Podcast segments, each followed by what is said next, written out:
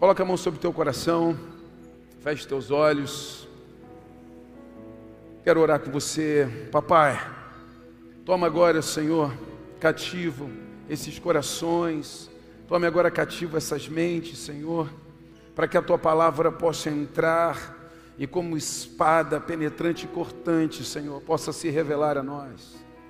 Que tu possa se revelar através da tua doce e santa palavra e que nós saímos daqui ainda mais apaixonados por Ti, ainda mais convictos da fé que queremos viver e da vida que queremos, Senhor Deus, continuar regando aos teus, ao Teu lado.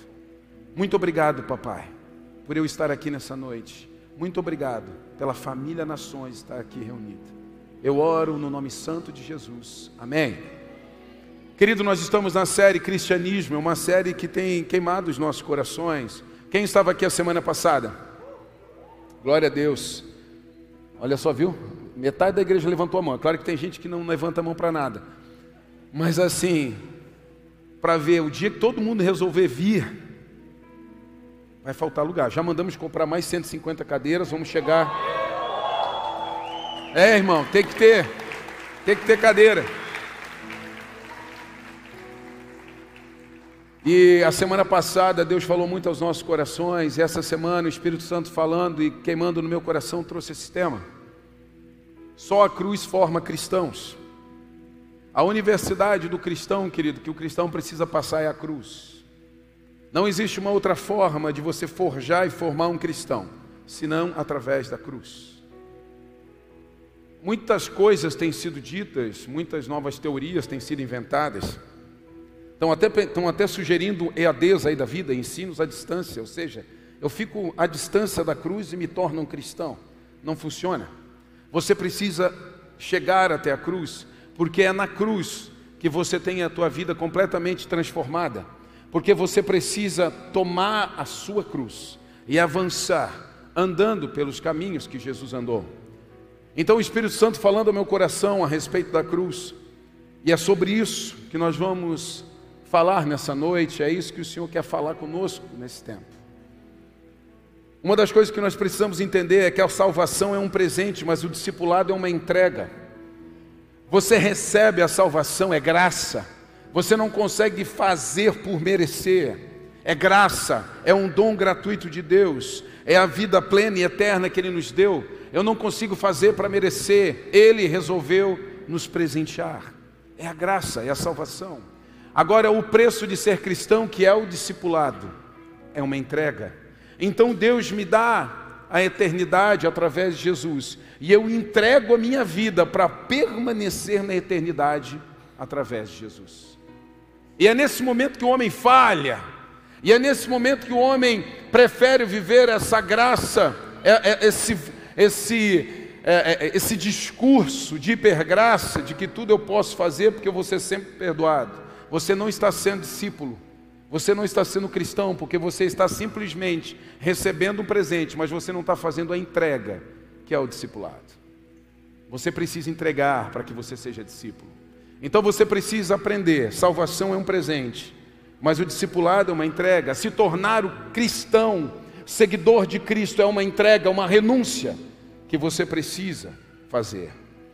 Querido, o que não começa na cruz não termina em Jesus. As pessoas têm tentado viver um evangelho sem cruz, têm tentado viver um evangelho sem igreja, têm tentado viver um evangelho sem corpo de Cristo. Tem tentado, querido, quando você fala que não precisa de igreja, você fala que não precisa do corpo. Quando você não precisa do corpo, você está dizendo que não precisa do cabeça. Se não precisa do corpo, não precisa do cabeça. Só que o cabeça é Ô meu irmão, tu está lendo Bíblia, né? O cabeça é Cristo. Então não tem como não precisar do corpo, você precisa do corpo. Então a gente está inventando muitas modinhas. Então eu posso viver o evangelho sem cruz, sem igreja, sem irmãos, sem contato, sem convívio, sem evangelizar, sem nada. Não, não, não é esse o evangelho de Jesus Cristo. Então nós precisamos entender o que não começa na cruz, não vai terminar em Jesus. Você precisa começar na cruz. Vamos ler o Evangelho segundo Lucas, capítulo 14, a partir do verso 25. Diz assim: Uma grande multidão seguia Jesus, que se voltou para ela e disse: Se alguém que me segue amar pai e mãe, esposa e filhos, irmãos e irmãs e até mesmo a própria vida, entenda agora, mais que a mim, não pode ser meu discípulo. Se não tomar sua cruz e me seguir, não pode ser meu discípulo. Uma grande multidão. Quem começa a construir, tá certo? Tá certo, né? Quem começa a construir uma torre sem antes calcular o custo e ver se possui dinheiro suficiente para terminá-la? Pois se completar apenas os alicerces e ficar sem dinheiro, todos rirão dele, dizendo: Esse aí começou a construir, mas não conseguiu terminar. Ou que rei iria à guerra sem antes avaliar se seu exército de 10 mil poderia derrotar os 20 mil que vêm contra ele? E se concluir que não, o rei enviará uma delegação para negociar um acordo de paz enquanto o inimigo está longe. Da mesma forma, ninguém pode se tornar meu discípulo sem abrir mão de tudo o que possui. O sal é bom para temperar, mas se perder o sabor, como torná-lo salgado outra vez? O sal sem sabor não serve nem para o solo, nem para adubo. É jogado fora. Quem é capaz de ouvir, ouça com atenção. Amém? Então o próprio Cristo começa a falar e começa a nos dar a tonada, a toada de como seria o evangelismo, de como seria ser discípulo, de como seria continuar aquilo que ele começou. E nós precisamos ficar atento às percepções, às colocações do Cristo vivo. E às vezes a gente não percebe, e são nos detalhes que nós nos perdemos, como cristãos, ou pelo menos como aqueles que tentam se achegar ao cristianismo. Ele faz uma, um, um, relato a respeito da maior, do, dos maiores laços de amor e de intimidade que nós temos na terra. Ele começa falando a respeito do amor, o amor do, com o pai, com o irmão, com a irmã, com o filho, Sabe, o amor que nós temos dentro de casa, começa dentro de casa, é o maior amor. E nós falamos o tempo inteiro: eu daria vida pelos meus filhos, eu daria vida para minha esposa, pelos meus pais, e assim por diante. E aí ele fala a respeito que se você amar todas essas pessoas mais do que a mim, mais do que a mim, se for mais, se for mais importante, se você é da maior prioridade, você está deixando, você está me deixando em segundo plano. Você não está fazendo o dever de casa. Porque aquilo que fica para depois nunca é feito com excelência. Então Jesus primeiro, ele evidencia a respeito do maior amor que nós sentimos uns pelos outros. O problema não é amar, o problema é amar mais do que a Jesus. Nós vivemos hoje uma crise social, nós vivemos hoje uma crise cultural, nós vivemos hoje uma crise, por exemplo, querido, o próprio Deus inventou a família. O próprio Deus nos deu a ordem de gerar filhos. Ele ama casamento, ele ama família, ele ama paternidade, ele ama maternidade. Mas o que, é que a gente tem feito com isso? Hoje nós vivemos, por que, que eu estou falando de um, um pequeno caos social que pode se transformar grande? Eu vejo, às vezes, os casais sonhando, sonhando em ter filho, e eu sou incentivador, eu e eu oro mesmo e digo, queridos, família, é o maior projeto de Deus na terra. Mas de repente essa criança chega para abençoar e essa criança, e é, não é a criança. Mas o nascimento dessa criança muda a tua mente, muda os teus pensamentos, muda a tua forma de ser, o teu jeito de pensar. Parece que você é aprisionado dentro dessa paternidade e você esquece de tudo. Então aquilo que veio para abençoar, aquilo que veio para trazer pessoas para perto de você, aquilo que veio para fazer com que Deus também fale com você através dos seus filhos, começa a não ser tão interessante. Por quê? Porque você está amando mais do que o próprio Cristo. Hoje nós vemos, eu falei pela manhã, nós temos muitas coisas digitais excelentes, mas tem muitas coisas digitais que são porcarias demais. E a gente fica aconselhando as pessoas depois aqui por causa de porcarias digitais. As mamães, elas estão correndo atrás de curso disso, daquilo, outro, como tratar, como cuidar, que hora que come, que hora que dorme, que hora que faz aquilo, que hora que faz aquilo outro. E está virando uma alucinação, uma super proteção que não tem deixado ninguém chegar perto. Que não tem deixado vô e vó chegar perto, que não tem deixado as, o laço de amigos chegar perto, porque você criou uma bolha, você criou uma redoma, você está ouvindo as pessoas. Eu e Cris, quando nasceu Arthur, nosso primeiro filho, há 12 anos atrás, nós conversamos, eu e ela, e falamos o seguinte: olha, nós vamos adotar um pediatra, nós vamos procurar um pediatra bom na cidade, nós vamos escolher esse pediatra, e a gente vai ouvir esse cara. A gente vai ouvir esse cara.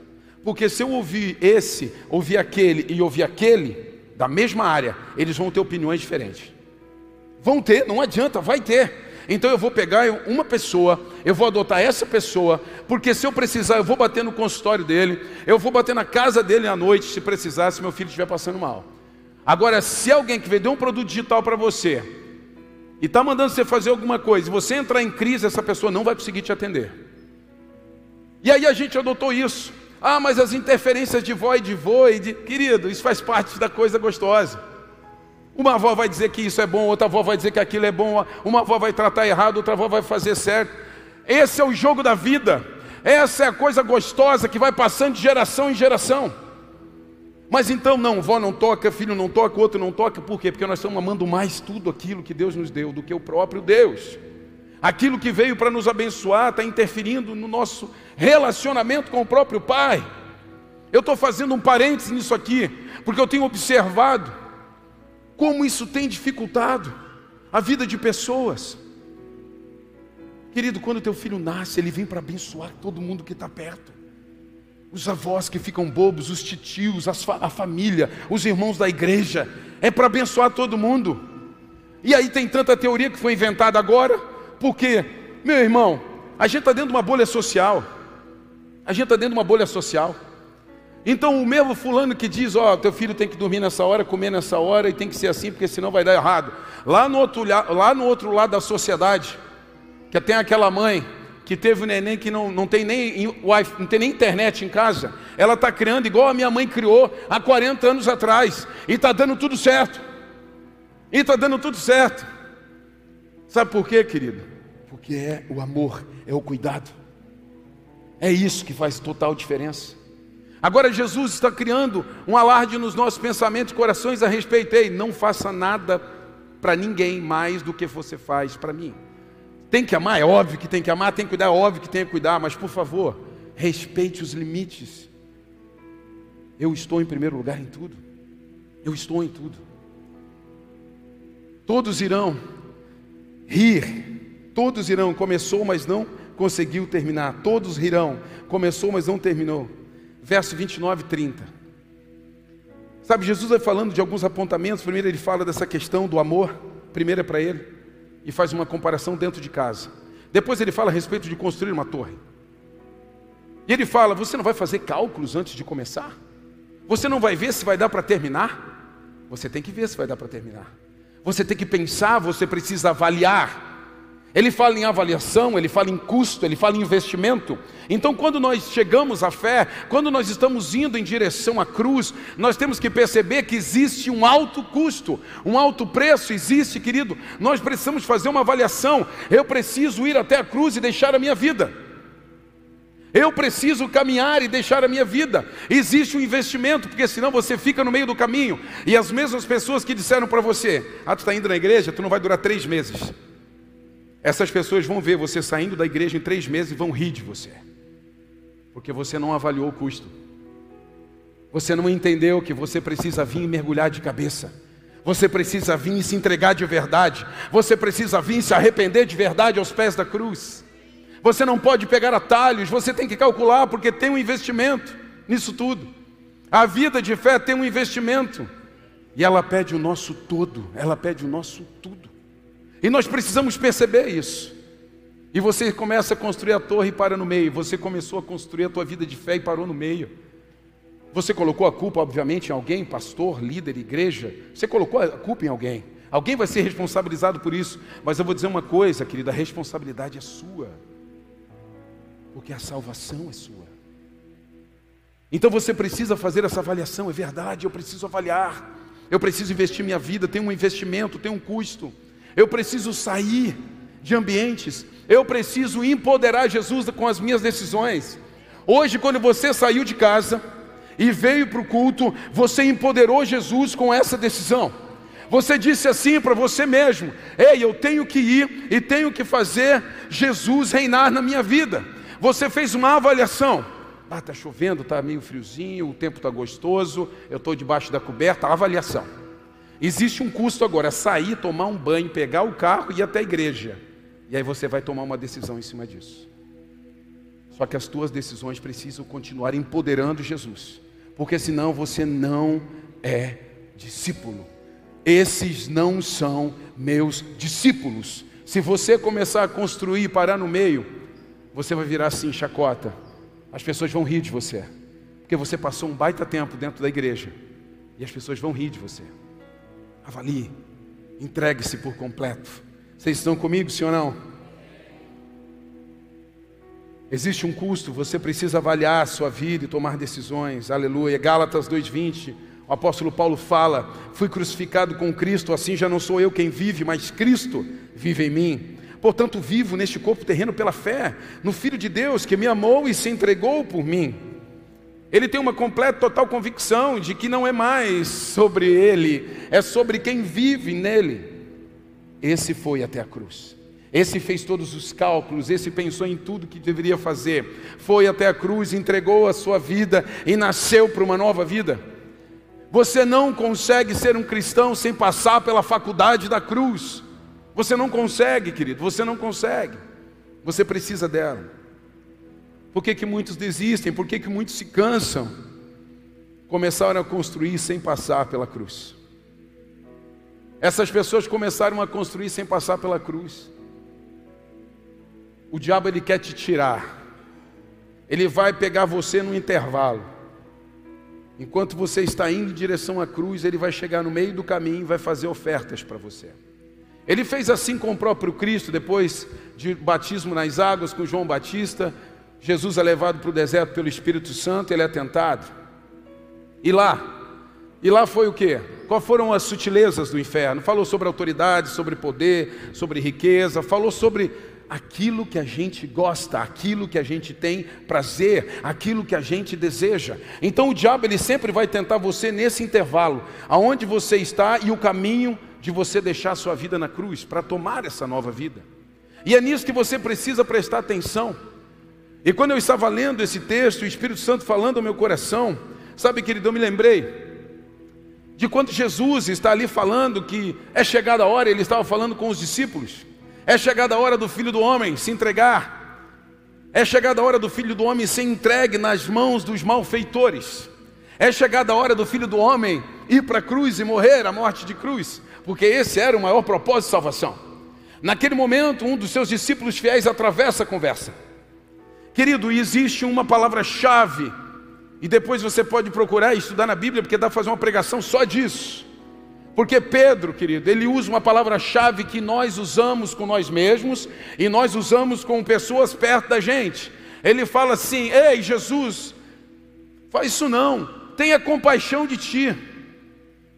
Ele fala para Jesus: tenha compaixão de ti, não vai acontecer isso contigo, não. E aí Jesus corrige, exorta, porque Jesus tinha que chegar até a cruz, mas Pedro se posiciona no meio. E sabe o que, que Pedro fala em outras palavras? Ah, Jesus, te poupa disso aí, te poupa disso aí, tenha compaixão de ti, pensa aí, olha só, te poupa disso. Então o diabo se atravessa no caminho e fala assim: Ô oh Anderson, tu merece hoje ficar em casa. Ah, para com isso, Du. Tu trabalha 10 anos nessa empresa. Tem compaixão de ti, rapaz. Faz esse negocinho aí, ilícito aí, e deixa o teu salário aumentar. Ah, Satiro, tem compaixão de ti. Tu já está um ano liderando é, jovens dentro de um grupo de crescimento. Vai ficar um ano aproveitando a tua vida. Tenha compaixão de ti. Tenha compaixão de ti, pense mais em você, pense em si mesmo. E parece que a gente tem prazer de ouvir isso das pessoas. A gente gosta de ouvir isso. Ah, é verdade. Mas o próprio Cristo, na mesma hora, repreende o seu discípulo e fala: Ei, ei, ei, arreda de Satanás, tu não cogita das coisas do alto, porque convém que eu vá até a cruz, porque é lá que eu vou receber tudo aquilo que o diabo quer me dar antes dela. Querido, o diabo vai querer te dar coisas antes da cruz que você vai ter depois da cruz. O diabo ele vai fazer ofertas para você antes de você chegar na cruz, mas eu quero dizer uma coisa para você: espere um pouco mais e vá até a cruz, porque depois da cruz você vai receber das mãos de Deus. Creia no teu coração. Mas essas sutilezas vão chegando e a gente não vai percebendo. A gente vai tendo compaixão de si mesmo, a gente vai tirando os nossos tempos, a gente vai pro, procurando os nossos deleites, e então a gente vai perdendo o acesso com a cruz, a gente vai perdendo o discipulado pleno com o próprio Cristo. E eu começo a ver uma vida minha, na minha percepção, no meu entendimento. Querido, eu não quero pregar com o meu entendimento, eu não quero pregar com as minhas percepções, eu não quero pregar com a minha revelação. A Bíblia é a palavra de Deus revelada. E nós precisamos entender isso. E seguimos. O diabo sempre começa entregando o que você deseja, para depois pedir algo que você precisa. E o contrário, Jesus sempre começa pedindo algo que você deseja, para depois entregar algo que você precisa. Para aqueles que confundiram a mente, eu vou explicar. O diabo ele, vai, ele sempre começa entregando os teus desejos, e depois ele vai pedir algo que você precisa. Ele vai entregar coisas que você deseja para viver. Ele vai satisfazer a tua carne. Ele vai satisfazer os teus desejos naturais. Ele vai proporcionar, querido, que você viva bem nessa terra, mas depois ele vai pedir a sua vida. Porque ele veio para matar, roubar e destruir. Essa é a missão dele, e ele vai cumprir essa missão. Ao contrário disso, Jesus começa pedindo algo que nós desejamos, que são as nossas vontades que são os nossos desejos, que são os nossos prazeres. E quando nós entregamos esses desejos, esses prazeres na cruz, depois dela Ele nos dá aquilo que nós precisamos, que é a eternidade, que é sair de um mundo de condenação e pecado e ser transportado para o reino do Filho do seu amor. Tem alguém comigo aqui para dar um glória a Deus?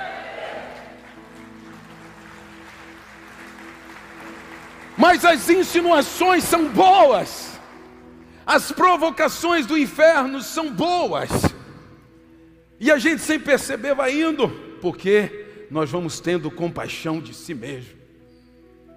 Que pena de você, Jean e Cláudia, estão cansados, então fiquem lá um ano descansando. Depois de um ano, a gente nem se conhece mais. Se esfriou, acabou a relação. Sabe o namoro? Vamos dar um tempo. Isso é a maior frescura que inventaram no planeta. O que, que resolve ficar longe de alguém que supostamente você gosta?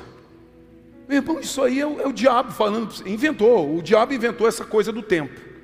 Porque Jesus falou assim: vão se tratar, vão se aproximar, vão resolver os problemas. Isso é casamento. Então o diabo vem com essas insinuações, só que o tempo é gostoso. Ai, a, a gente deu um tempo. Agora eu vou sair com os amigos. Ai, eu vou, eu vou gastar mais sem pedir para ele. O diabo fazendo a festa. A lei da semeadura e colheita, querida, dos céus. Por que, que eu coloquei isso aqui? Você vai ter que sempre dar para poder receber. Agora com o diabo você não precisa dar, não. Ele vai te botar na mão. Sabe aquela coisa do dinheiro fácil?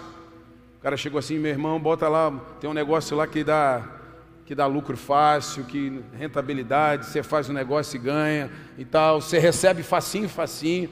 Ué, mas e não vou, não vou ter prejuízo? Não, não vai ter prejuízo nenhum. Até da primeira volta na roda e você levar a rasteira. O diabo ele tenta sempre com os desejos do nosso coração. Na cruz você deixa uma vida de condenação e toma posse de uma vida de liberdade. Essa liberdade, querida, que nós precisamos experimentar e viver e, e nos apaixonar por ela cada dia mais. E Jesus, falando em, em Lucas capítulo 14, ele fala sobre calcular custo. Primeiro, ele fala que o principal amor, direção do amor tem que ser para Ele. Esse é o discipulado verdadeiro. Depois, ele fala: calcule o custo, avalie o investimento Entenda que você vai vir por uma vida de fé, para renunciar, para perseguir, para perseverar. Esse é o custo. Não é esse cristão mamadeira que tipo, ai, deu uma dorzinha, deu não sei o que, eu já estou correndo, já estou saindo, não quero mais. Meu irmão, tem deserto sim na vida de fé. Depois ele fala a respeito Da mesma forma, ninguém pode se tornar meu discípulo sem abrir mão de tudo que possui.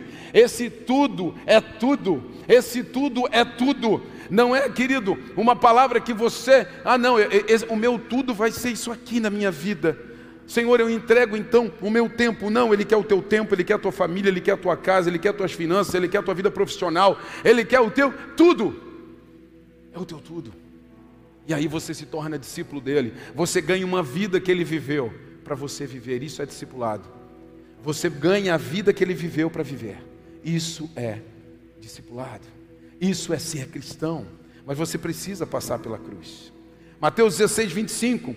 Se tentar se apegar à sua vida, você vai perder. Mas se abrir mão de sua vida por minha causa, você vai encontrar. Então é sempre um movimento de perda para ganho, perda para ganho, é semear para colher. Esse é o projeto da cruz. Gálatas 5:1, portanto, permaneçam firmes nessa liberdade, pois Cristo verdadeiramente nos libertou. Não se submetam novamente à escravidão da lei. Querido, o que, que Paulo está dizendo aqui? Ei, não pense em retroceder, não pense em voltar ao passado, não pense em voltar porque a coisa está difícil, não pense em ter compaixão de si mesmo, porque o nosso movimento agora é pelo outro, o nosso movimento agora é pelo Pai, e pelo outro não é mais por nós, porque quem fez por nós foi Ele. O próprio Deus investiu tudo por nós, por mim e por você. Agora o meu movimento é por Ele e pelo outro. Esse é o movimento da fé, esse é o movimento da cruz. É assim que deve viver o cristão, enquanto nós estivermos emparelhados em ter compaixão de si mesmo, em se olhar no espelho e ver o que está faltando na minha vida, querido, você nunca vai ter tempo para observar o que está faltando na vida dos teus irmãos. Você nunca vai ter tempo. Avance em amar as pessoas. Tudo tem que ser governado pelos céus. Eu vou seguindo para encerrar, e no verso 34, 35. Ele fala a respeito de passar pela cruz. Porque quem não passar pela cruz, querido, vai ser pisado nessa terra. Em Mateus 5,13 fala a respeito do sal, que aqui também fala. Mas no 5,13 diz o seguinte: vocês são o sal da terra. Mas se o sal perder o sabor, para que servirá? É possível torná-lo salgado outra vez? Será jogado fora e pisado. Será jogado fora e pisado pelos que passam, pois já não serve para nada. Querido, se você não passar pela cruz, se você não for até a cruz, se você não renunciar ao seu velho homem, se você não renunciar à sua vida de condenação, se você não acordar todos os dias, olhar para a cruz, querido, não como um simbolismo religioso, mas como um lugar onde tudo foi conquistado para nós e por nós, e se ajoelhar e prostrar e dizer: Pai, que eu nunca saia de perto da cruz, que eu nunca abandone a cruz, tome a tua cruz e me siga. Eu não leio, não tenho um texto dizendo tome a tua cruz, me siga, quando cansar, deixa ela de lado, depois volte a tomar. Eu não encontro isso na minha Bíblia. O que está escrito na minha Bíblia é: tome a tua cruz e me siga. Ou seja, querido, você pode até descansar, mas a cruz continua nos ombros. Você precisa da cruz para continuar em Cristo. Você precisa da cruz para continuar como discípulo. Você precisa dela. E quando Jesus fala a respeito do sal, ele fala a respeito de dar sabor. Ele fala a respeito de nós estarmos em ambientes onde nós estamos influenciando, de nós estarmos em ambientes onde nós estamos temperando, onde nós estamos trazendo uma essência diferente daquele ambiente. De repente, se hoje tem um. Hoje você vive uma realidade assim, pastor, eu não aguento mais ser pisado, eu não aguento mais ser, é, ser deboche, sabe, na, na faculdade, na escola sabe, porque eu sou cristão, ou porque, sei lá, é porque eu não fiz a faculdade que deveria ter feito, eu não aguento mais ser esculachado na minha família. Querida, vou dizer um negócio para você. De repente você é um sal sem sabor. Porque esse sal sem sabor vai ser pisado. De repente você é esse sal sem sabor. De repente você é esse sal que não tempera mais nada. Você é essa pessoa que não traz luz para os lugares escuros onde você chega. Você é essa pessoa que os outros não vibram quando você está chegando, porque você tem, você cria ambientes ruins, Você cria ambientes de juízo, você cria ambientes de, de, de separação, quando deveria, quando deveria ser de aproximação, porque é isso que o Evangelho nos chama. Querido, quem não passar pela cruz, quem não estiver diariamente em Cristo, vai ser pisado nessa terra, porque nós fomos chamados para ser sal, mas se o sal perder o sabor, vai ser pisado. E nós vemos a igreja cristã, e coloca o cristão em tudo, a igreja católica, a igreja evangélica e outras que se denominam cristãs, estão sendo pisadas e ridicularizadas, invadidas. Por quê? Porque nós paramos de temperar, nós paramos de fazer, nós paramos de realizar de dentro para fora, nós abandonamos tudo, a cultura, o entretenimento, nós abandonamos a música, nós abandonamos tudo. Então nós estamos sendo pisados e esculachados porque nós deveríamos estar temperando tudo que está aí fora, nós deveríamos estar influenciando tudo que está aí fora, mas se não fizermos assim, seremos pisados e ridicularizados. E é por isso que eu tenho dito e tenho declarado e profetizado: daqui sairão os melhores profissionais em suas áreas. Sim, nós teremos pastores, evangelistas, mestres que trabalharão dentro da igreja, mas teremos profissionais, empresários e influentes que trarão vida por onde andarem. Você precisa acordar. Existe uma declaração dos céus e ele nunca vai recolher aquilo que ele disse. Ele não vai recolher. Nós fomos chamados para ser sal, nós fomos chamados para dar sabor, nós fomos chamados para ser cristãos, nós fomos chamados para fazer aquilo que Jesus fez reunir multidões, abrir uma porta de eternidade por onde passar, chegar em lugares e esses lugares serem transformados. Esses lugares vão ser transformados por você é por você mesmo, lá no teu trabalho, na tua escola, na tua faculdade, lá na tua família. Hoje o pessoal está rindo, rindo de você, porque você perdeu o sabor, mas dá para voltar. A cruz sempre está à disposição. Dá para voltar, dá para se arrepender, dá para querer de novo. Ah, Pai, eu quero, eu desejo, eu anseio, eu quero essa transformação, eu quero, Pai, viver esse evangelho pleno. Eu quero ser formado na cruz como cristão.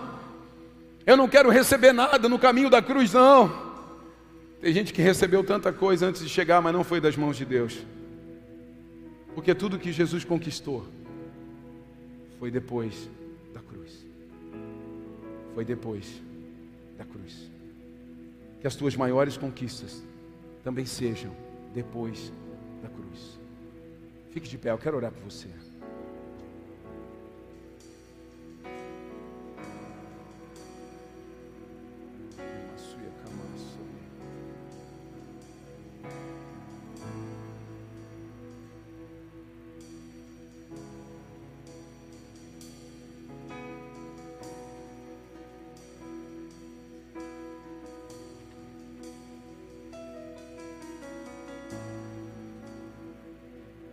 Doce Espírito Santo de Deus está nesse lugar, tocando corações, convencendo pessoas do pecado. É Ele quem convence, é Ele quem convence, é Ele quem entra nos nossos corações e vai iluminando áreas que ninguém consegue enxergar, mas Ele enxerga. E nessa noite Ele está dizendo para você: Eu quero fazer diferente com você, eu quero te colocar em lugares altos, eu quero fazer com que você faça o que eu fiz, o que o próprio Cristo fez. Que multidões te sigam, que pessoas te procurem, que as suas mãos curem, que as palavras que saem suas boca, da sua boca cure, que haja transformação nos ambientes onde você frequenta. Ele quer te levantar, ele tem interesse em te levantar. Ele continua tendo interesse em mudar a rota da terra que está dirigido para o inferno e trazê-la completamente aos céus. Mas ele precisa que você seja ativado e disparado nessa noite. Não fuja da cruz. Não fuja da cruz. Feche seus olhos apenas para que você não desvie sua atenção. E faça uma oração pessoal. Pai, faça uma oração. Pai, aonde Como? O que eu faço para voltar?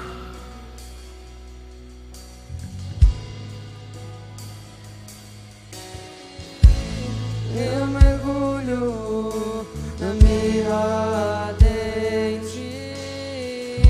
mas peço que tua presença aumente. E se eu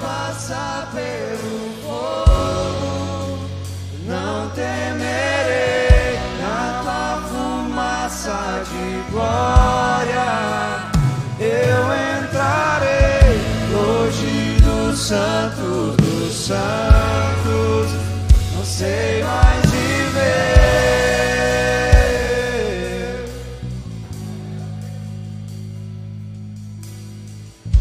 E se eu passar pelo fogo, não temerei na tua fumaça de glória. Eu entrarei do santo dos santos, não sei mais viver.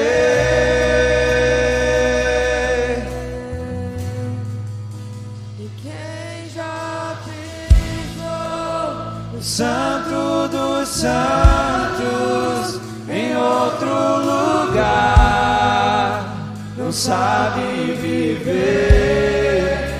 E onde estiver,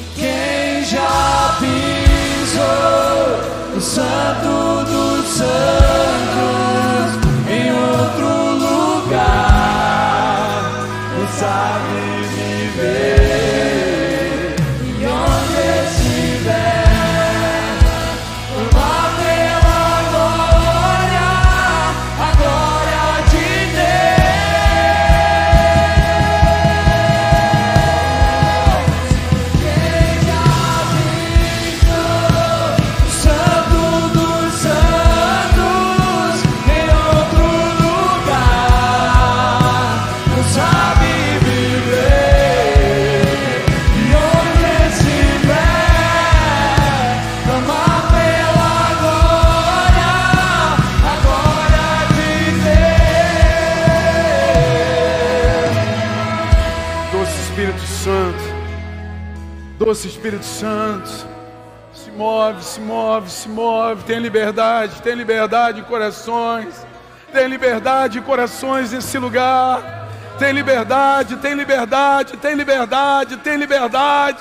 Diga, diga, diga, Pai, eu renuncio a mim mesmo, eu renuncio a mim mesmo. Ah, eu quero seguir, eu quero seguir, eu quero seguir com a cruz de Cristo. Eu quero seguir, eu quero seguir, eu quero seguir.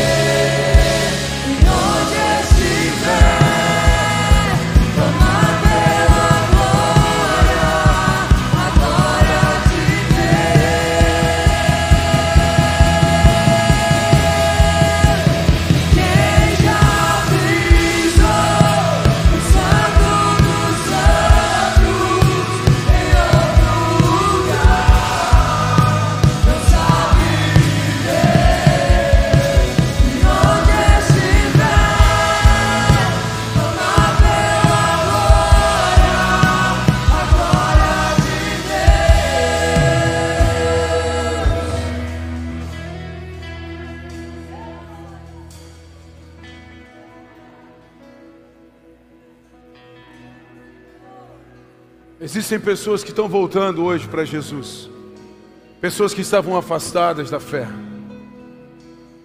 Pessoas que estavam desanimadas, que tiveram autopiedade, autocompaixão. E saíram por aí e foram assediadas.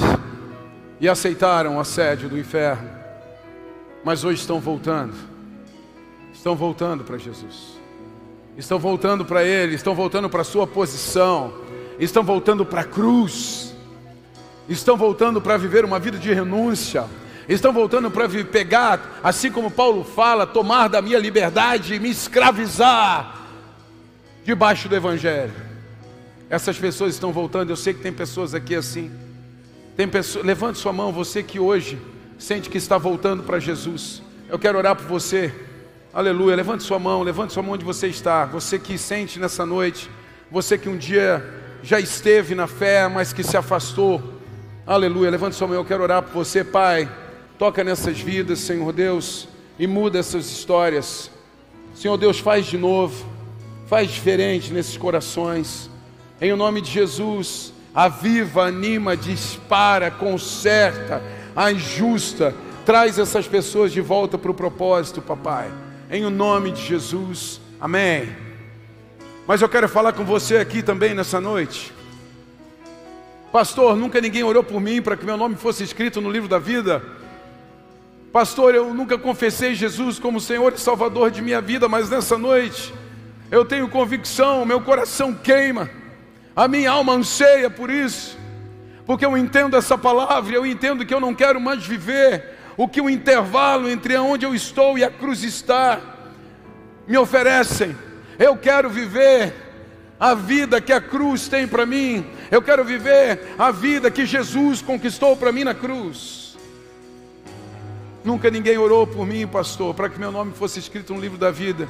Eu nunca confessei Jesus como Salvador, mas nessa noite eu quero entregar minha vida para Jesus e começar uma nova temporada. Se você é um desses, levante sua mão onde você está. Eu quero orar por você nessa noite. Se nessa noite você quer entregar sua vida para Jesus, glória a Deus, glória a Deus, aleluia, aleluia. Mais quem? Mais alguém? Aleluia, glória a Deus, aleluia.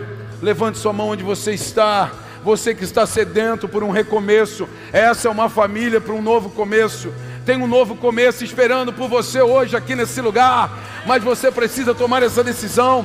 Você precisa chegar até a cruz para deixar a sua velha vida e tomar uma nova vida em Jesus. Aleluia. Glória a Deus. Vem aqui à frente, eu quero orar por você. Vem aqui, não se intimide. Vem aqui, eu quero orar por você. Vem aqui, vem aqui. Vem aqui. Você, você que está aí no seu lugar intimidado. Você que está aí no teu lugar intimidado, vem aqui, eu quero orar por você. Vem aqui, eu quero orar por você. Aleluia, essa é uma noite de salvação. Essa é uma noite de nos achegarmos à cruz de Cristo. Aleluia. Glória a Deus. Fica aqui de frente para mim. Quem mais? Quem mais?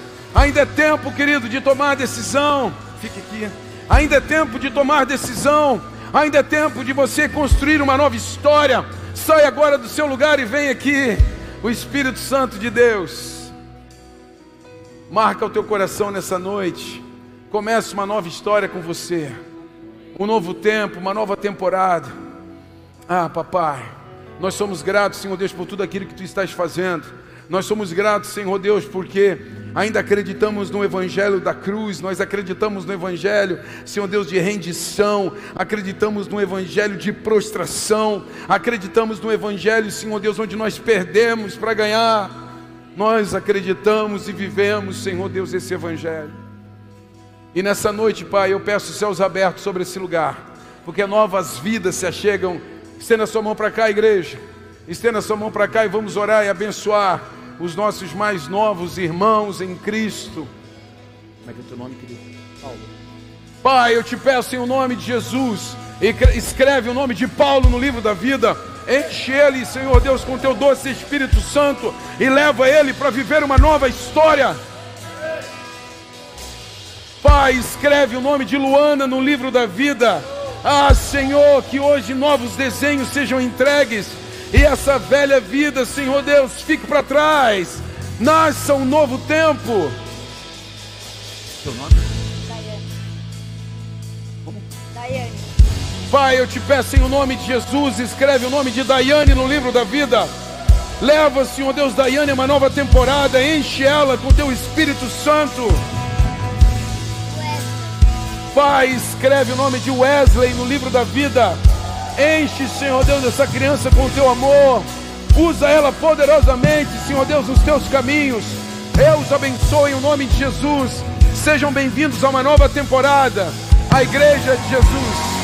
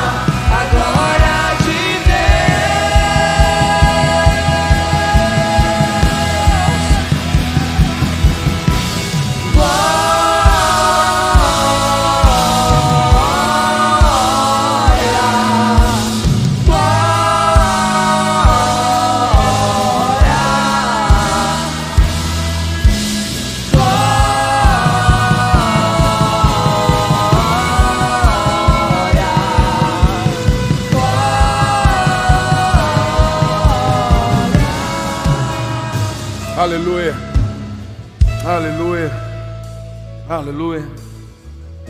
Ah, Espírito de Deus, querido, é. Quando nós damos espaço ao Espírito Santo, Ele faz. Ele faz. Ele faz. Deixe Deus governar a tua vida. Deixe o Espírito Santo governar a tua vida, os seus dias. Você vai ser lançado para novas temporadas aqui. Muitas pessoas que estão aqui dentro hoje vão ser pessoas de influência na nossa região. Creia no teu coração. Você vai ser uma pessoa de influência. Pare de se esconder. Se você se esconder, querido, você está criando uma atmosfera onde no futuro, querido, você vai ser pisado. Você não pode esconder a lâmpada, esconder uma lâmpada debaixo do alqueire. Você não pode. Você precisa colocá-la para iluminar. Você perde o propósito quando você se esconde. A igreja de Jesus, ela precisa estar em evidência. E você, como igreja de Jesus, precisa estar em evidência. Amém? Eu quero chamar aqui, vem aqui Osíris, Dai, Lívia. Eu quero só abençoar vocês. Eles são uma família da casa. Quem não conhece, são filhos da casa. Aplauda Jesus por essa família.